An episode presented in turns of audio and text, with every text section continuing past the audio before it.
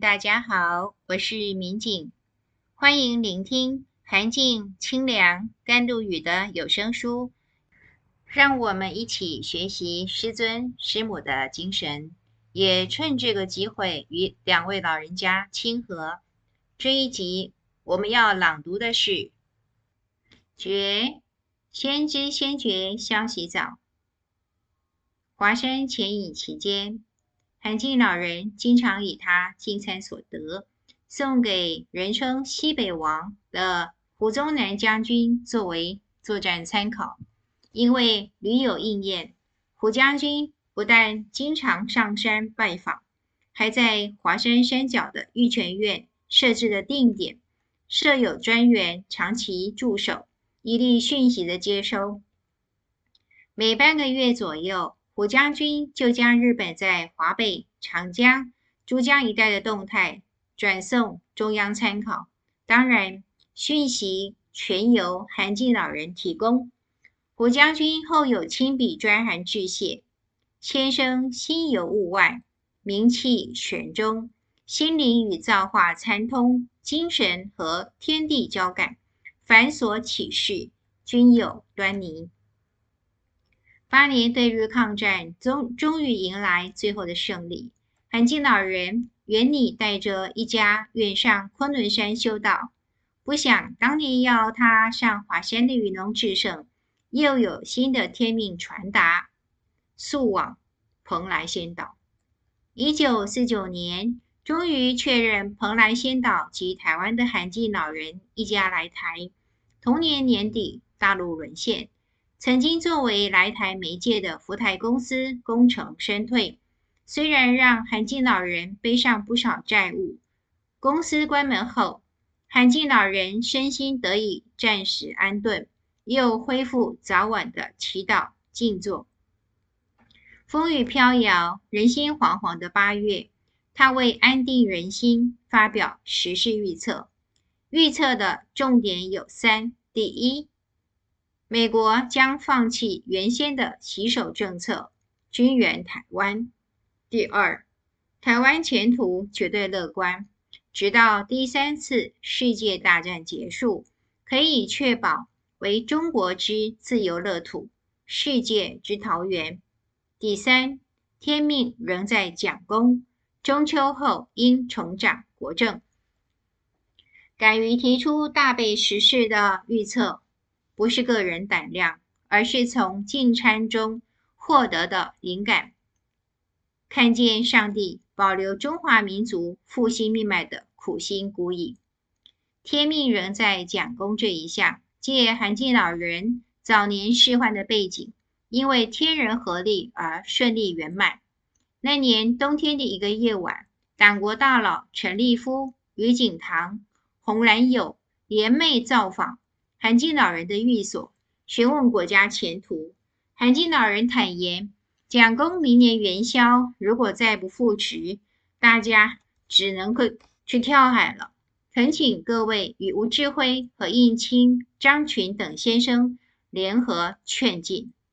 蒋公终于在第二年的三月一日元宵前两天赴行逝世。有心人士如何以威权等等负面特质，解读蒋中正是一回事，有近四十年国民党党龄，后来因为反对出版法焚毁国民党政的韩进老人，却持平地说：台湾从罪尔小岛跃升为举世外汇第一的富裕宝岛，蒋公的领导功不可没，国民党从大陆带来的大笔黄金，更是建设台湾的重要基础。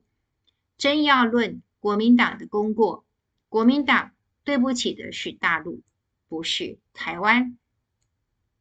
话说两岸关系，大陆的黄金随着国民党来台，以三民主义为指导思想，配合政策与人才，成就了举举世瞩目的经济奇迹。一心爱台保台的涵静老人，早在一九九零年代就不讳言。台湾同胞不知感天恩、惜天福，再加上大陆苦难已久，用他的话来说，台湾的钱啊就要流向大陆了。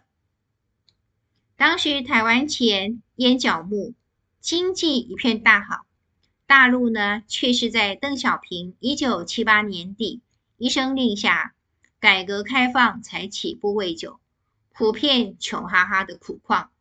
韩静老人的洞见，要到二十年后才成为普世目睹的事实。一九八三年，韩静老人在富士山举办的化解祈祷大会。虽然成功化解富士山爆发与东京大地震，但他也心知肚明，自然的劫难终有清算之日。祈祷大会后，在日本京都成立的光电，不久就因为私产纠纷化为乌有，就是起因。一九九二年，韩静老人重返日本返红教，与日本主院筹备处。渡边副主任聊起这件未了的公案，韩静老人明白告诉渡边同分，九五年恐怕是躲不过了。渡边听说了，拿起手边收集的报纸，报告韩静老人，香乐正俊的预测正是如此，九五年会有大地震。韩静老人听到香乐正俊的大名，正是预言八三年火山爆发那位气象学家。通过渡边居中联系，请来会晤。香乐正俊也没有忘记，九年前正是这位先知先觉化解了日本的大灾难。他请求韩静老人再度的护持，韩静老人没敢接受。先前是奉上帝特准，不是个人神通，而且当时上帝就已经明白指示，以观人心。可是将近十年过去了，日本的人心究竟改变了没有？香乐氏当下无语，只能无奈地摇了摇头。韩金老人便说：“自然的因果不可能允许他随意越俎代庖，还得请示上帝裁决。”但他也提醒香乐士，可以通过组织。相关科学研究，唤起大众的忧患意识，还有集结大批日本民众为同胞的共同命运祈祷。九五年的灾劫，也许可以躲过。唤醒人心向来不易，古今皆然，中外也没什么不同。对未来忧患有清醒意识的，始终是极少数。与无形期待的人口比例相距，直如云泥之分。韩静老人在一九九四年归天，一九九五年人心未见改善的日本，没有避开天人两界预测的大地震，阪神大地震变成一个令人哀伤的历史名词。